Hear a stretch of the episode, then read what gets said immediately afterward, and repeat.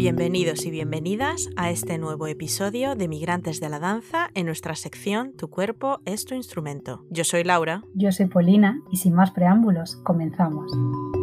Polina, yo creo que hoy abrimos un melón interesante dentro del mundo de la danza, un mundo del que quizá no se habla demasiado y no quiere decir que no sea algo frecuente y habitual en nuestras vidas, sino más bien al contrario, la danza amateur y el ballet para adultos. Para poneros un poco en contexto, eh, le propuse a Paulina este tema para un episodio porque hace poquito me invitaron para dar una masterclass aquí en Dublín eh, a un grupo de mujeres que no se dedican a la danza, pero que asisten regularmente a clases de ballet y de jazz. No es la primera vez que doy clase para adultos, pero sí que creo que era la primera vez que lo hacía para un grupo de personas que no se ganan la vida con la danza. ¿Y qué tal fue la experiencia con este grupo? La experiencia fue genial, porque además me pilló en un fin de semana antes de comenzar nuestra gira de cascanueces en Irlanda y mm, esa semana previa con la compañía había sido tensa porque, bueno, pues fueron los únicos días que estuvo la coreógrafa con nosotros. Eh, hizo varios cambios a nivel coreográfico, los bailarines algunos se ponen nerviosos, otros están ya cansados y aburridos de ensayar y quieren ir al escenario, por lo que, bueno, no fue una semana mala, pero sí un poco entre rara, tensa y con las energías muy dispares para todos. Para mí dar esa masterclass en ese momento fue una experiencia genial que me hizo reconectar en cierta manera con mi vocación e incluso con mi yo bailarina, porque bailé mucho con ellas. Al día siguiente no me podía mover de las agujetas, pero bueno, nos reímos mucho, lo pasamos muy bien. Y es verdad que cuando trabajas con este tipo de grupos, por norma general, son personas que se apuntan a clases de danza porque les gusta, porque se lo pasan bien y en definitiva porque quieren. Entonces sacan el máximo partido de estas clases, se tiran a la piscina, escuchan todo lo que dices y se lo toman con una filosofía muy diferente a los profesionales. Esto no quiere decir que se lo tomen de jajas, que va, para nada, al contrario, trabajan con mucho rigor y no quieren clases edulcoradas. Por todo esto me pareció interesante charlar sobre este tema con Polina, también porque en cierta manera todos estos bailarines y bailarinas amateurs son los que disfrutan de nuestro arte sentados en las butacas, lloran, ríen, se emocionan e incluso son muy críticos eh, a la hora de ver espectáculos, así que ellos también se merecen que les dediquemos un episodio. Estoy totalmente de acuerdo y me, encanta, me encanta este tema. Igual que cuando hablamos de, la danza para los niños, eh, la danza es que es para todos, es para todas, es para todas las edades, para personas de cualquier profesión ocupación y lo que hablamos de los niños creo que sigue siendo cierto para el resto de las etapas de la, de la vida. Y cuando me propusiste hablar de ello me acordé de unas palabras que leí en un libro que se llama Huellas de la danza y es que estoy totalmente de acuerdo con su autora que, en que la danza deja huella. Ella habla de tres huellas que deja la danza. Entonces la primera es la de los pasos, la de los movimientos de la danza, los movimientos que son pues, poco objetivables, difíciles de asir, efímeros. La segunda huella es la que deja cualquier práctica corporal, en este caso la danza, la huella que deja en el cuerpo, en el desarrollo de los músculos, en la expresividad de los gestos, la calidad de la movilidad en general. Y esta huella, en mi caso, eh, me parece especialmente interesante e importante porque como nos movemos eh, a diario afecta a, bueno, a nuestro yo en nuestra totalidad, pero a nuestra salud, claro. Podemos adquirir conciencia de nuestra postura, de nuestros gestos, que no siempre son saludables, cambiar patrones de movimiento para aliviar pues, la presión sobre el sistema corporal en general a través de algunas técnicas, de prácticas de conciencia. La danza ya es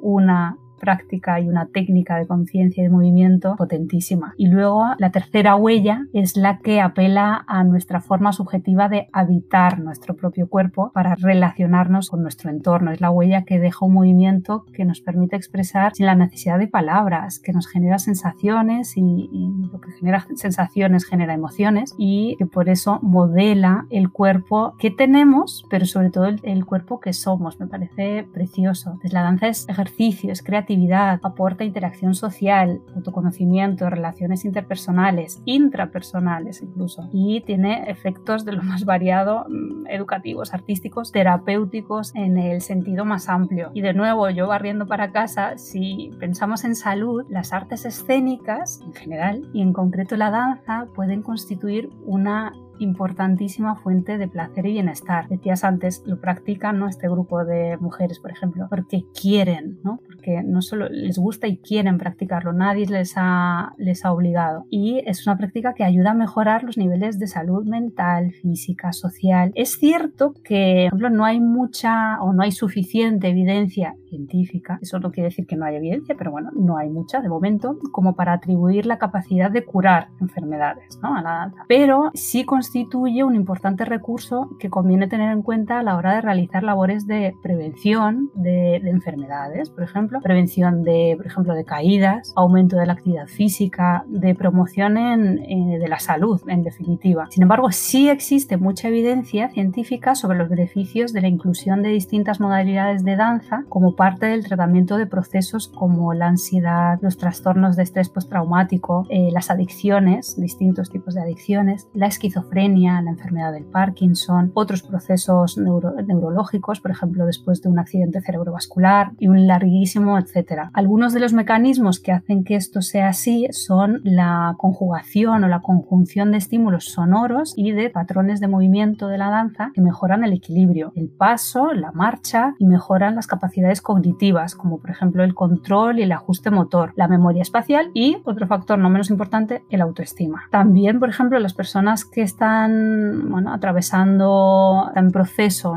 de tratamiento por procesos oncológicos pueden beneficiarse de los efectos de, por ejemplo, del ballet. Otros tipos de danza también, pero aquí me, parecía interesante mencionar el proyecto de, una amiga, de Lucía Sierra Cano, que dirige un proyecto que se llama Pura Vena. Está basado en el método del psicoballet y en sus propias palabras dice que previene, emociona y recupera a las personas en lucha contra el cáncer. Su lema es no tenemos la cura, pero tenemos la ayuda. Y también, decir, que la danza puede más aún.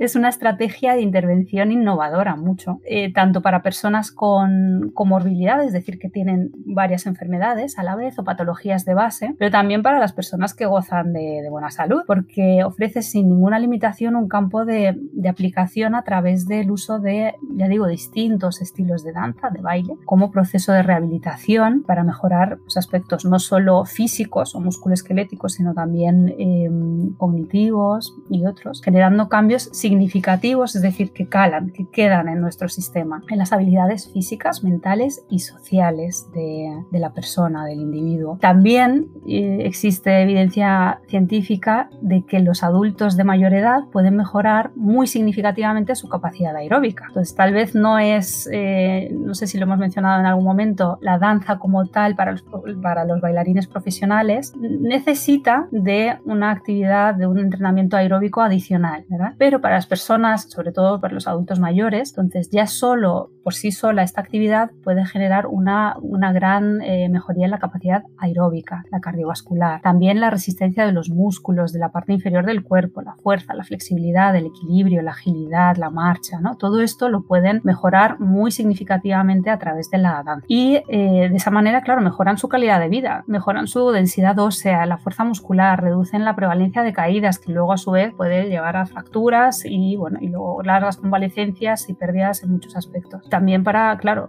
al final la salud cardiovascular. Al aumentar su actividad, mejoran otros aspectos de su actividad, eh, de las actividades de la vida diaria. Todo esto es cierto y sin embargo se necesita pues, mucha más investigación para determinar pues, bueno, la eficacia de, diferentes y comparar diferentes formas de danza, la efectividad relativa de estas formas de danza, a lo mejor en comparación con otros métodos de, y modalidades de ejercicio y la mejor manera de involucrar a, a los adultos, sobre todo a los mayores, en la participación de la danza. Pero de nuevo, volviendo a lo que mencionaste antes, es uno o otro de los grandes puntos a favor de la, de la práctica de, de la danza en, a cualquier edad, es justamente la, lo que llamamos nosotros la adherencia terapéutica, si lo vemos desde el punto de vista terapéutico, es decir, a la gente le encanta y sigue, no hay que obligar a practicar este tipo de actividad, sino que al revés, casi hay que frenarles porque se apasionan tanto que, que hace que sea efectivo porque se realiza de forma mantenida,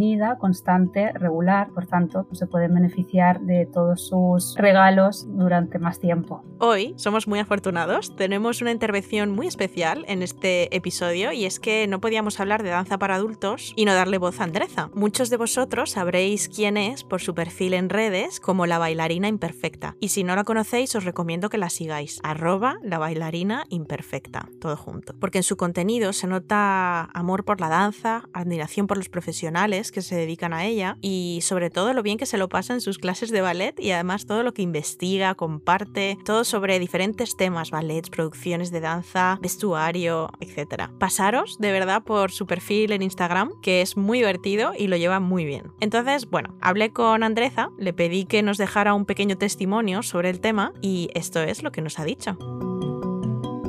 Hola, mi nombre es Andresa, la bailarina imperfecta. Para mí la danza es mucho más que una ficción o un hobby o alguna cosa que hago para despejar un poco del día a día. Sí que la danza tiene este carácter en mi vida porque es ahí donde puedo, puedo estar contenta, ¿no? Puedo estar feliz y esto ayuda mucho con el estrés del día a día, las responsabilidades que tenemos y tal, pero la danza para mí va mucho más allá de esto. Tengo una pasión que no sé de dónde vienen porque en mi familia no hay nadie que sea bailarín, ni siquiera no hay nadie que esté involucrado con el mundo de las artes en general, ni siquiera alguien que sea apasionado por el mundo de las artes como yo. Entonces, eh, sinceramente no sé de dónde ha venido esta pasión, pero sí que siempre me he interesado por la danza, siempre me ha llamado muchísimo la atención la belleza del movimiento, esta ligereza de las bailarinas y la danza para mí es como una expresión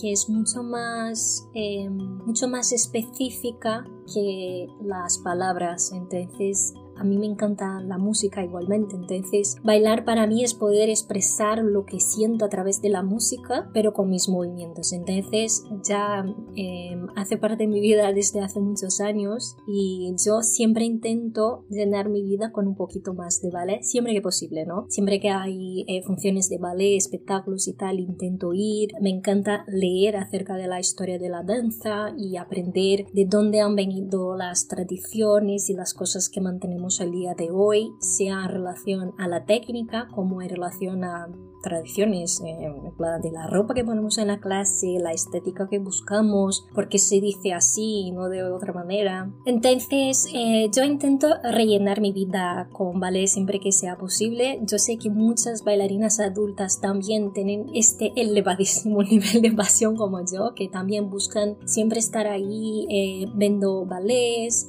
tomando clases y aprendiendo un poco más de este arte, aunque no sea eh, nuestra profesión, aunque no sea algo que, con que trabajamos el día a día. Pero yo creo que la danza en nuestra vida aporta mucho porque es una manera que tenemos de gestionar el estrés, es una cosa eh, muy interesante que también ya he hablado en mi perfil en Instagram y también es una manera de movernos, ¿no? Es una actividad física muy potente que puede ayudar mucho principalmente hoy en día que tenemos tantas responsabilidades, tantas cosas que hacer que muchas veces nos da un poco de pereza hacer ejercicio por hacerlo. Entonces la danza es como una manera de hacer ejercicio pero que a la vez también te da placer, es una cosa que, que hacemos a gusto, ¿no? Yo intento compaginarlo con mi día a día, tomando clases eh, por la tarde-noche. El año pasado yo solo tomaba dos clases a la semana, este año ya me he atrevido a tomar tres clases, de momento voy bien, pero siempre hay que tener cierta flexibilidad, ¿no? Entonces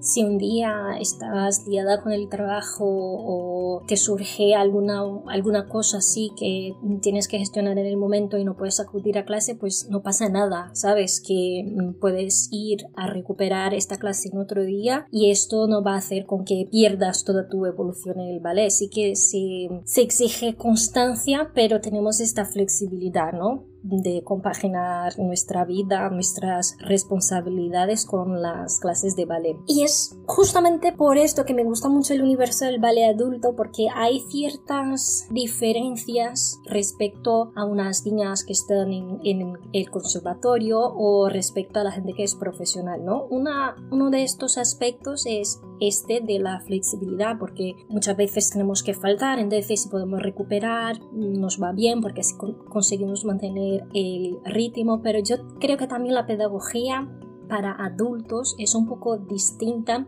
a la pedagogía para niños en el sentido de que nosotros adultos aprendemos de una manera distinta, ¿no? Quizá entendemos más rápido la lógica de los movimientos, tenemos un poco más de coordinación motora para poder aprender ciertas combinaciones, pero nos cuesta más el aspecto físico. ¿Te imaginas una persona que ya ha trabajado todo el día, llega a clase para, eh, a las 8 para tomar una clase de ballet, ya está con su cuerpo un poco cansado, entonces este aspecto físico, a mí eh, me ha gustado mucho una frase de una fisioterapeuta que ha dicho una vez que el cuerpo de un bailarín adulto es como si fuera un alquiler. Entonces tú puedes entrar, puedes pintar las paredes, cambiar los muebles, puedes hacer eh, lo que tú quieras para decorar este espacio y que este espacio esté bonito y que esté a gusto pero tú no vas a poder cambiar las estructuras, no vas a poder derribar paredes, por ejemplo, porque esto muchas veces ya llegamos a clase de ballet con lesiones y problemas y tal, pero esto no nos impide poder aprovechar la danza dentro de nuestras limitaciones, ¿no? Yo creo que em, hay un aspecto así eh, en el ballet que para los adultos es muy especial, que es el de sentirse bailarina. Entonces, cuando nos encontramos con un profe que sabe trabajar dentro de nuestras limitaciones y que aún así es capaz de sacar esta belleza, sacar esta bailarina interior que nosotras tenemos ahí guardadas,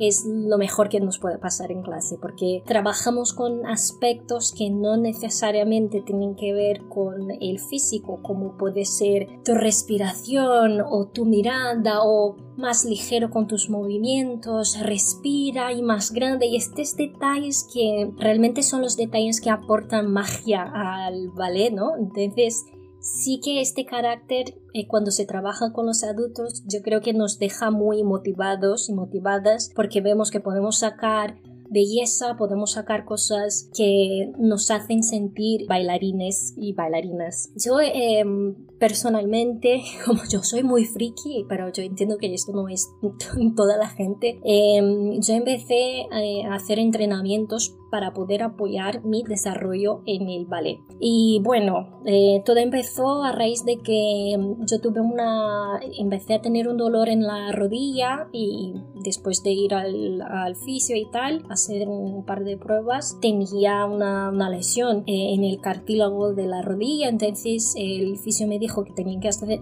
fortalecimiento sí o sí, eh, que no tenía que dejar de bailar, pero que tenía que hacer el fortalecimiento para evitar de tener el dolor. Entonces yo eh, no tenía mucha motivación para hacer esos ejercicios, ¿no? Como decía antes. Pero mm, si me iba, si, si esto se iba a poner en medio al ballet, entonces ya tenía la motivación que necesitaban. Empecé a hacer los ejercicios para fortalecimiento, eh, principalmente el cuádriceps, para evitar esto de cargar mucho la rodilla. Pero ahí ya me planteé, en plan, si tengo que hacer fortalecimiento porque ya no hago todo. Entonces empecé a entrenar todas las capacidades físicas y tener la suerte de encontrarme con una preparadora física que es especializada eh, en preparación física para bailarines y trabaja con muchas bailarinas adultas en Brasil. Entonces ella nos prepara eh, unos entrenamientos que son específicos para que nos ayuden a la danza, pero que a la vez también son ejercicios que nos ayudan eh, a desarrollar estas capacidades físicas que muchas veces no tenemos la oportunidad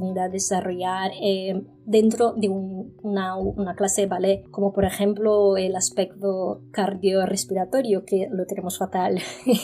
especialmente en el ballet clásico. Yo empecé a entrenar todo cardio, flexibilidad, fuerza, potencia y la verdad es que he notado un cambio brutal que he mejorado muchísimo y me siento motivada porque veo eh, estos resultados dentro de mi práctica de ballet. Así que eh, me encanta este universo, yo espero seguir muchos y muchos años con mis limitaciones y lo que sea, pero siempre disfrutando, que creo que es esto que esta es la magia del ballet adulto, ¿no? Disfrutar siempre y buscar la belleza del ballet. Un beso. Qué maravilla las palabras de Andreza y me encanta que ha ido dando pinceladas sobre varios temas que vamos a ir comentando a lo largo de este episodio. Muchas gracias Andreza por compartir tu experiencia como bailarina amateur con nosotras. Muchas gracias. Está claro que como hablamos en el episodio que dedicamos a los más peques de la casa, la danza es muy beneficiosa por varios motivos. Pero, ¿cómo debemos afrontar una clase de danza a nivel físico en la edad adulta? Es importante recordar que, como toda práctica corporal, la danza y su técnica son un medio, es un medio para alcanzar y disfrutar de sus beneficios y que sería sumamente reduccionista pensar que, la única finalidad de las clases es adoptar una serie de poses y, menos aún empeñarse en hacerlo forzando el cuerpo. La danza puede hacer mucho más que poses. La danza puede abrirnos bueno, perspectivas sobre el mundo que, que nos rodea. Su lenguaje es abstracto y al mismo tiempo muchas veces más concreto que cualquier otro. Los adultos que bailan lo saben y lo sienten muy bien. De la danza penetra más profundamente en la conciencia que las impresiones únicamente visuales o auditivas por sí solas o por separado, porque en la danza están entremezcladas con las impresiones motoras y de esta manera quedan muy fuertemente impresas en nuestro cuerpo y en nuestra memoria. Así que, sobre todo si hablamos de ballet, hay una gran cantidad de factores físicos que pueden facilitar o, todo lo contrario, hacer más difícil llegar a hacer los movimientos que forman la base de, la danza clásica. Por ejemplo, el andeor, ¿no? Esa rotación de, las piernas hacia afuera, de manera que los pies ¿no? forman idealmente un ángulo de 180 grados, o estirar el pie o mm, más aún subirse a una zapatilla de punta. La forma de la articulación de cada uno nos permite más o menos movilidad ya desde la infancia y de esa manera ya podemos entender que siendo adultos y sin un trabajo de fuerza, de control, de movilidad previo, no tiene sentido fijarse como objetivo tener un rango de movilidad de, de manual, pero sí tiene mucho sentido trabajar para mejorar el que tenemos. Eso ayudará a la salud musculoesquelética en general, dentro y fuera de las clases de danza y sobre todo hará que puedas disfrutar mucho más de las clases. Sí, desde luego. Y algo muy bonito que sucedió en la masterclass que di en Dublín, eh, bueno, hicimos un poco de repertorio y, elegí enseñar una versión adaptada, porque no teníamos hombres con los que bailar, de la danza española del lago de los cisnes, con nuestros abanicos incluidos, ¿eh? Y así intenté compartir un poco nuestro estilo español que tanto gusta y tanto nos caracteriza. Lo disfrutaron un montón, yo creo, eh, le dieron mucho carácter, rompimos varios de los abanicos y les pareció muy interesante la propuesta de repertorio porque están acostumbradas a hacer repertorio clásico de variaciones típicas de ballet, pero de repente sacarles de esa rutina es como que se sintieron un poquito más libres dentro de los detalles coreográficos obvios. Y también este tipo de repertorio dio pie a una conversación muy bonita sobre todos los ballets que incluyen una parte de danza española y por qué. Fue muy enriquecedor también en ese sentido para ambas partes. Espero que para ellas, pero desde luego también lo fue para mí. Seguro, seguro que lo fue y no me extraña que lo pasaras tan bien y que diera mucho que, pensar, ¿no? Y que liberara tantas, eh, bueno, seguro que emociones y, ya digo, ideas nuevas. al hilo de esto que dices, me he acordado de otra frase de otro libro, hoy estoy con las citas, en este caso de una historiadora de, danza, de Wolf Bloch, que dice, la danza habla a su manera, traduce en fórmulas geométricas los fenómenos de la vida. Parece parece preciosa esta frase. Y en este caso creo que a vosotras, con un nuevo repertorio, con unos movimientos, unos abanicos, de repente se os permitió descubrir fenómenos nuevos fenómenos vitales nuevos, nuevas posibilidades del cuerpo, de sensaciones, emociones que, que, las acompañan. Y por eso mismo seguro que pero no solo lo pasasteis bien y fue algo significativo en el momento de la masterclass, sino que además es una experiencia que seguro que todas ellas recuerdan. Bueno, y tanto Andreza como tú habéis hecho una mención a la parte cardiovascular del entrenamiento de ballet clásico. Y sin meternos mucho en el tema, porque quizá este pueda ser un melón que podemos abrir en un episodio concreto, Polina,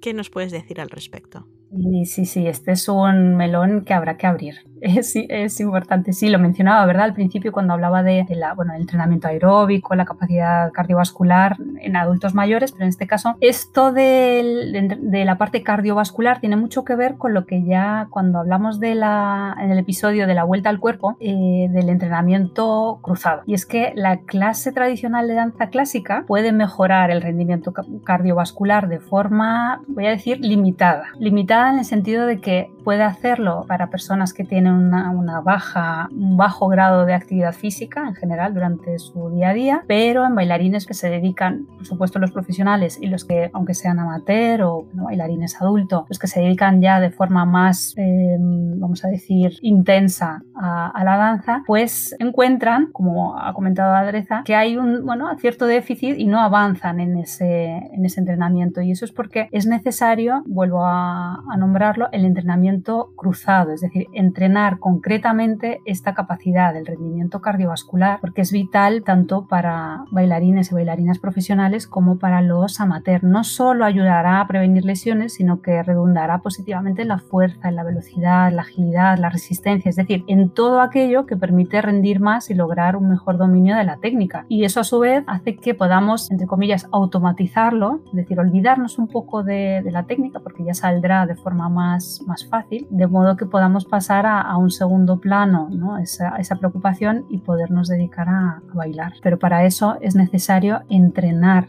la capacidad cardiovascular y normalmente hace falta o bien introducir modificaciones en la estructura tradicional de la clase de danza clásica o hacer un entrenamiento extra o aparte y es lo que llamamos el entrenamiento cruzado. Me gustaría terminar este episodio con una reflexión. Hace un par de meses aproximadamente, la escritora Elvira Sastre, que comparte parte de su día a día en redes, publicó una historia en Instagram donde se veía bailando a su sombra y decía que su terapeuta le había recomendado bailar para conectar consigo misma y que ella creía que bailar, pues bueno, no era lo suyo, pero que al hacerlo había disfrutado muchísimo. La danza y el movimiento en general fue incluso previo al lenguaje verbal, así que si nuestros ancestros ya lo hacían, ¿por qué no vamos a poder disfrutar nosotros de la danza en pleno siglo XXI, independientemente de la que sea nuestra profesión?